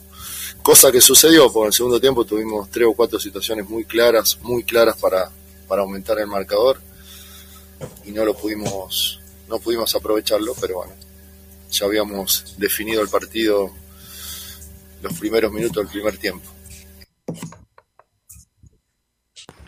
Bueno, esta entonces las declaraciones de Gustavo Quintero, tanto de Cortés como Pablo Solari, para cerrar el informe de Colo Colo. Bueno, decir que también hubo alegría en la sub-21 de Colo Colo, que jugó un torneo que se llama Más que una pasión, que creo que lo organiza la Universidad de Chile.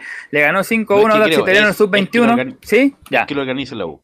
Lo organiza la Universidad de Chile, entonces este más que una pasión le ganó la sub-21 y colocó los 5-1 Audax y los goles lo hizo Diego Plaza, Bastián Silva, Iván Martínez y marcó dos goles, uno que está entrenando la juvenil, que espera que sea el próximo Solari, obviamente en otra posición, porque Solari es delantero y este es contención, pero que sea una puerta a futuro el boliviano Ervin Vaca, que también marcó dos goles en ese partido. Ok, vamos a la pausa, muchachos. Gracias, Nicolás Gatica. Y volvemos con la Católica, las colonias. Y si nos queda un espacio, a ver, hablamos también de la Copa de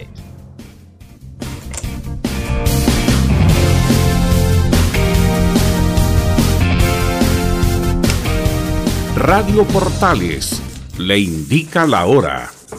Las 2 de la tarde, 42 minutos. Lleva al siguiente nivel tus eventos, ceremonias, conciertos y potenciando tu audiencia con DS Medios. Servicio de transmisión de TV en circuito cerrado y vía live streaming HD. Tecnología de punta y un equipo profesional nos permiten realizar transmisiones sin cortes y con la más alta calidad.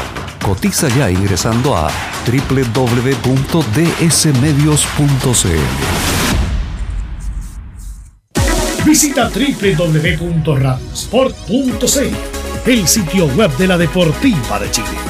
Programas, noticias, entrevistas y reportajes, podcast, radio online y mucho más. Todo lo que pasa en todos los deportes lo encuentras en www.radiosport.cl. La Deportiva de Chile en Internet. Comercial IAC y Compañía Limitada. La mejor calidad mundial en laminados decorativos. Comercial IAC y Compañía Limitada es Pertec en Chile. San Ignacio 1010. Santa Rosa 1779, Avenida Mata 446 y Portugal 501. Comercial IAC y Compañía Limitada es Pertec en Chile.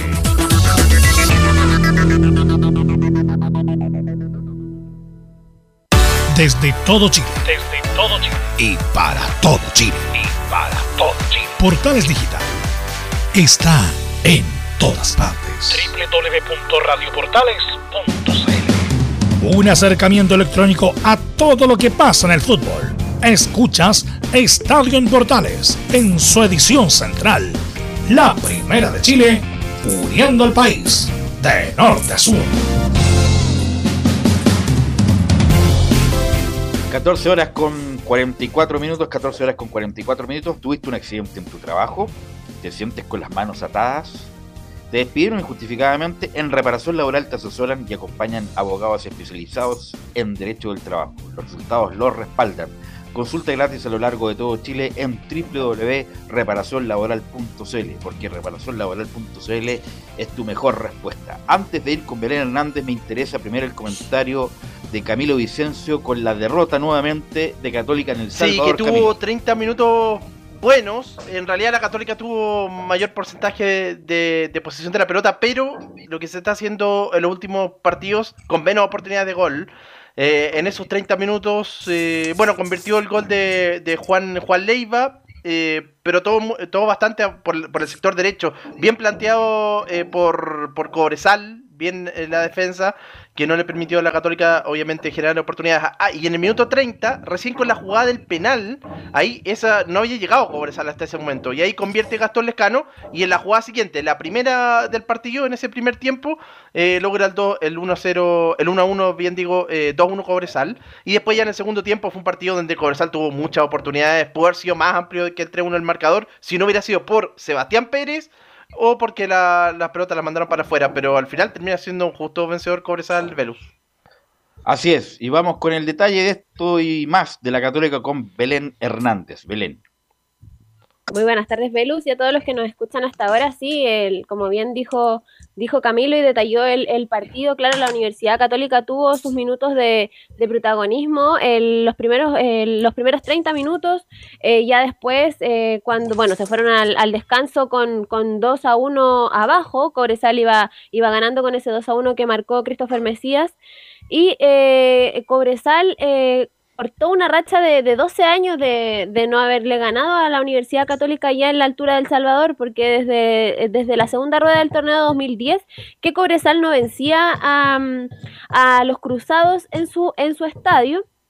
Y en la segunda, la segunda derrota, la segunda derrota de, Cristian Paulucci, al- la segunda consecutiva, la primera consecutiva de- del técnico que, está al mando de, la Universidad Católica, la- los cruzados no, caían en dos fechas seguidas desde el torneo anterior cuando estaba al mando de, Gustavo Poyet, que perdió justamente, fueron las dos de, visita, la fecha 13 y la fecha 14 ante Antofagasta y ante la Universidad de Chile respectivamente, donde la- los cruzados eh, cayeron por 3 a 2 y por 2 a 1 en, en esas ocasiones. Así que bueno, la Católica que mm, tiene, ¿qué- ¿cuál es la explicación, Camilo? Eh, no sé si Carlos Alberto vio el partido de, de esta baja la. Católica.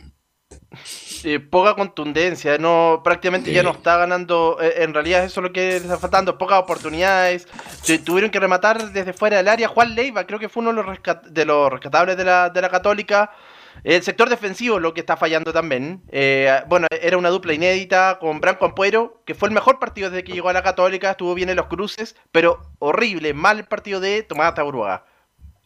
No olvidemos, Camilo, no olvidemos que San Pedro perdió un penal. Vale decir que si San Pedro no marca, si San Pedro está más o menos entonadito como habitualmente lo hace, cuando no es habilitado también tiene problemas. Entonces, Católica remató de, mucha, de media distancia, es verdad lo que te plantea, pero en conjunto ese equipo rápido, veloz, incisivo, de buenas paredes, no, no, no logró ayer llegar a, a la hasta de Requena. siendo, siendo durísimo, yo también, gracias por todo, hasta Uraga, lo le mandaría a préstamo.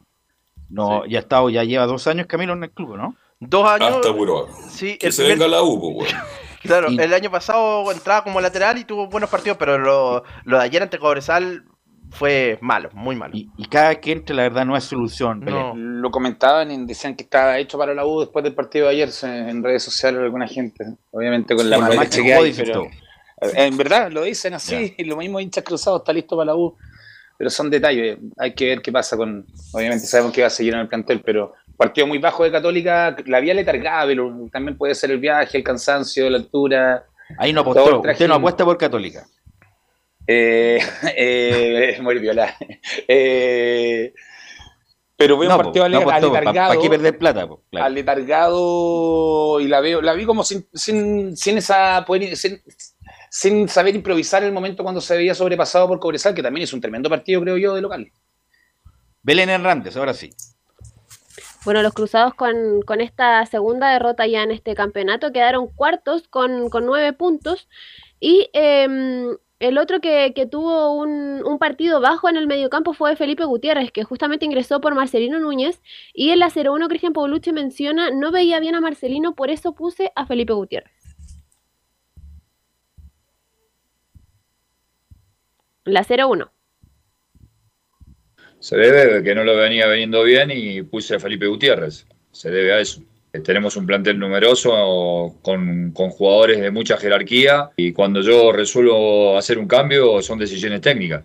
Así que ese es- esa es la explicación de por qué no jugó. Eh, con, relación a, con relación a lo otro, tenés toda la razón del mundo. No supimos en el segundo tiempo eh, dar vuelta lo que tan bien habíamos hecho hasta los 30 minutos, hasta el penal. Y bueno, ahí en dos minutos fatídicos que nos desconcentramos totalmente, eh, nos dieron vuelta el partido y ahí otra vez, como la la semana pasada, se nos hizo cuesta arriba. Claro, lo que mencionaba Camilo an- antes también, el, el tema de- del esquema que, que planteó Gustavo Huerta para, para enfrentar a, a los cruzados, eh, cambió totalmente el esquema de juego Gustavo Huerta porque generalmente juega con, con 4-3-3 y ahora jugó con un... em, jugó con un 3, 3-5-2. con un 3-5-2, sí. Y eh, claro, le resultó bastante bien. eh, le comentaban que, que fue un fue eh, un esquema muy similar al que al que le jugó Costas en el, en el duelo que, que perdieron también en la cisterna ante Palestino. Entonces por ahí eh, el, el cambio de esquema, los cambios de esquema le están, le están funcionando a los rivales que, que enfrentan a, a Cristian Paulucci y eh, por ahí van a, van a tener que comenzar a trabajar y en la 0-2 menciona, no creo que sea un tema de esquema. Yo creo que no se trata de, esquema, porque si no, todos los equipos de nosotros nos van a jugar con línea de tres y nos van a ganar.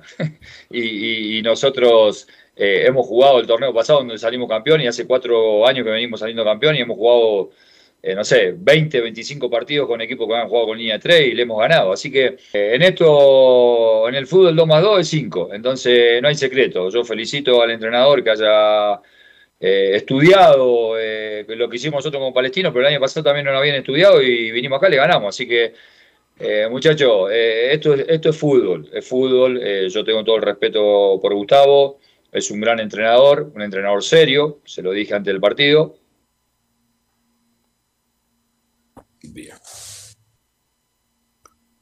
Bueno, en definitiva, eh, Paulucci no cree que, que haya sido el tema de- del esquema, que justamente y coincide que, que los dos equipos que, que han, le han, han cambiado su esquema de, de juego eh, han caído en, en ambos en ambos duelos eh, lo- los cruzados. Ya a ver, una pregunta la- para, perdón, perdón, Esbelé, una pregunta para el comentarista Camilo Vicencio. Gutiérrez es más que Núñez en este minuto y cuando entró Núñez, ¿mejoró Católica para usted o no? Mejoró un poco más, sí. No, estuvo, tuvo lento Felipe Gutiérrez. De hecho, yo me la había jugado con el cambio también. el- durante la transmisión lo mencionamos de que hubiera hecho ingresar a Buenanote, que justamente ingresa por Felipe Gutiérrez. Y bueno, se da el cambio de Marcelino Núñez. Pero sí mejoró en algo de la Católica. Bueno, ya en, en, en otra declaración de, de Cristian Paulucci, el tema de que, bueno, ha- se ha visto una baja en, en, en el fútbol que, que ha tenido estas últimas dos fechas. Bueno, en el, en el primer partido que, que tuvieron ante Co- Coquimbo Unido también comenzaron, eh, bueno, comenzaron perdiendo y lo dieron vuelta. Eh, pero no han sido protagonistas de- del juego como a, como a él le gusta, que siempre lo, lo comenta, le, le gusta a él proponer, y no ha sido la, la ocasión que, que se le ha dado en esto, en estos dos últimos, en estas dos últimas fechas. Y en la 05 menciona, nos estamos reinventando en el éxito y eso lleva tiempo. Estamos, no estamos bien, no estamos bien como esas tres primeras fechas que arrancamos y las 14 que dirigimos. Eh, hay que seguir trabajando, nos estamos reinventando en el éxito y eso lleva tiempo. Eh, los equipos rivales todos nos quieren ganar doblemente más que el año pasado y es lógico, es lógico. Em, redoblan esfuerzo y es lógico, yo haría lo mismo. Entonces nos tenemos que reinventar y estamos en ese proceso en donde eh, se nos fue Valver Huerta, entonces hay que reinventar la defensa también. Y bueno, estamos en ese proceso, en ese proceso que, tienen todos los equipos, porque estamos a dos puntos. Entonces estamos, vamos a ser protagonistas, tenemos que corregir, tenemos que ser humildes, tenemos que saber que tenemos que seguir mejorando, tratar de olvidar rápidamente estas dos fechas, pero siendo consciente de que este no es el camino. Y bueno, eso, ser humilde, trabajar más, trabajar doble de lo que estamos trabajando. Uno que ayer tuvo su, su debut y que, y que ingresó bien, pero claro, no estuvo, no, no, no fue algo destacado por, por la derrota, obviamente 3 a 1 que, que cayó eh, la, la franja, pero fue Cristian Cuevas que fue el único, el, bueno, además de, de Nicolás Peranich, que él siempre va, va al banco de suplentes, fue el único, la, la única incorporación que estuvo dentro de, de la banca y que fue el único citado. Eh, Cristian Cuevas en la 06, eh, Cristian Paulucci menciona los pocos minutos que estuvo, lo hizo bien. Minutos, los pocos minutos que estuvo lo hizo bien, levantó buenos centros, después entró en un ahogo ahí que es lógico, porque es difícil entrar en este campo, eh, pero bueno, nos quedamos contentos con, con- la labor de Cristian, más allá de que cuando el resultado es negativo uno se va molesto por el funcionamiento en general y bueno, no, no, no he visto grandes individualidades, al contrario. Y ya para, para ir cerrando, el, próximo rival que enfrenta a la Universidad Católica es Everton y que ese partido estaba eh, programado para el día domingo, para el 13 de, de marzo, eh, y la NFP lo, lo corrió para el sábado 12 de marzo a las 18 horas.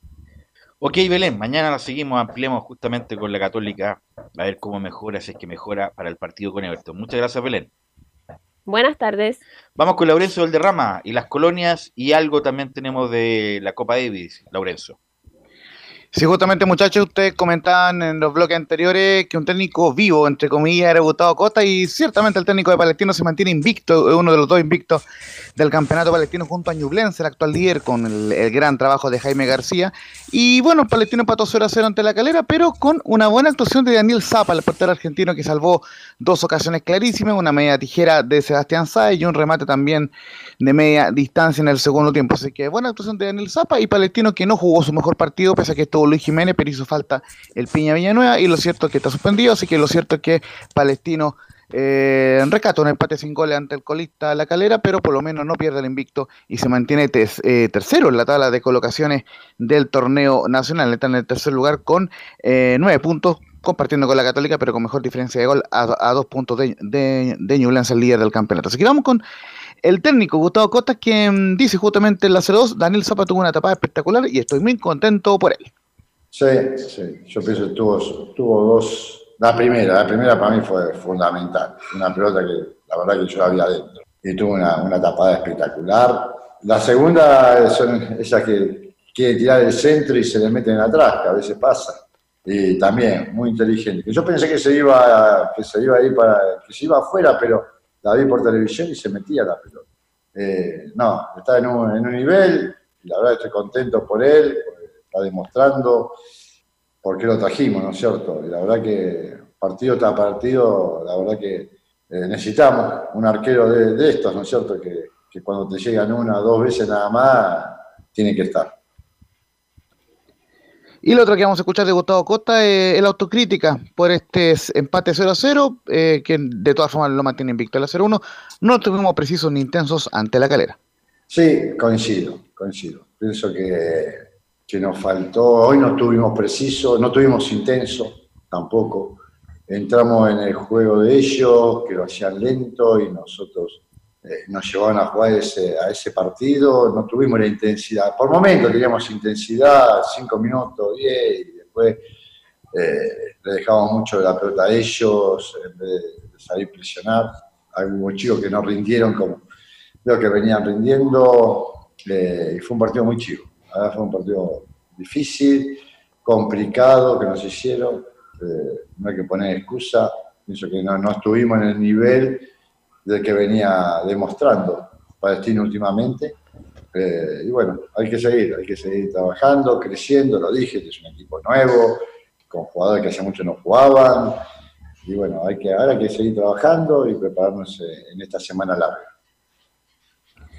Así que muy bien con el cuadro de Palestino, por lo menos en cuanto a los resultados. Y ya eh, el día martes, por supuesto, que nos enfocaremos en la Unión Española y en el Audax, un- una unión que le ganó a Huachipato y el cuadro del Audax que eh, empató ante O'Higgins de Rancagua hasta colista, el cuadro Oye, de Lauta, un Y- fenómeno el Lauta.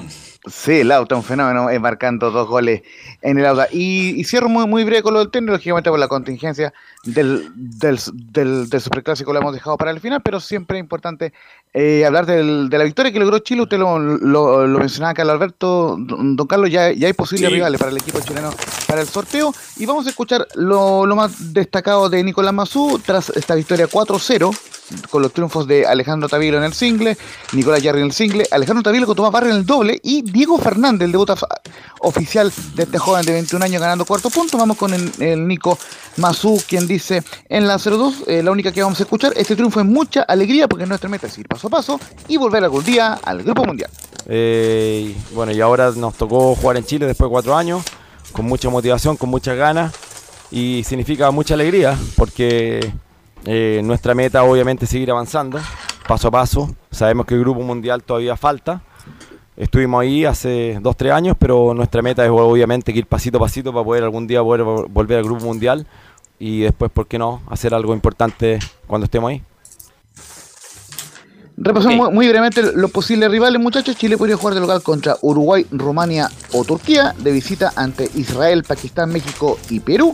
Y habría que definir localidad ante Finlandia, Nor- Noruega, Bosnia, Suiza y Ucrania. Hay que ver qué pasa ahí. Nos sale el sorteo con ¿En los ucranianos.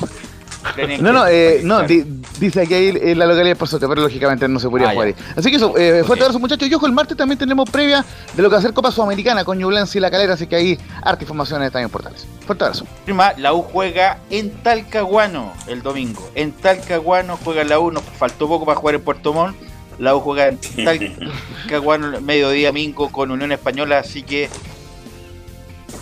bueno, se confirma el horario. Gracias, muchachos, gracias. Oye, oye, oye, pero no hablamos nada del caso México. Camilo, yo que- Carlos Alberto, no, no tenemos tiempo. Mañana lo hablamos. Mañana lo hablamos. Ok. Usted lo puede hablar hoy día en la tarde. Así que gracias, Emilio, por la puesta en el aire. Lo escuchamos mañana en la revisión de Chao, muchachos. Chao, chao. Chao, Vicencio. Bien, los Jaiba.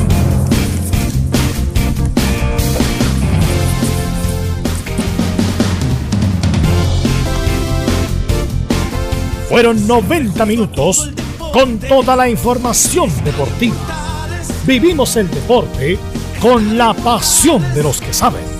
Estadio en Portales fue una presentación de Ahumada Comercial y Compañía Limitada. Expertos en termolaminados decorativos de alta presión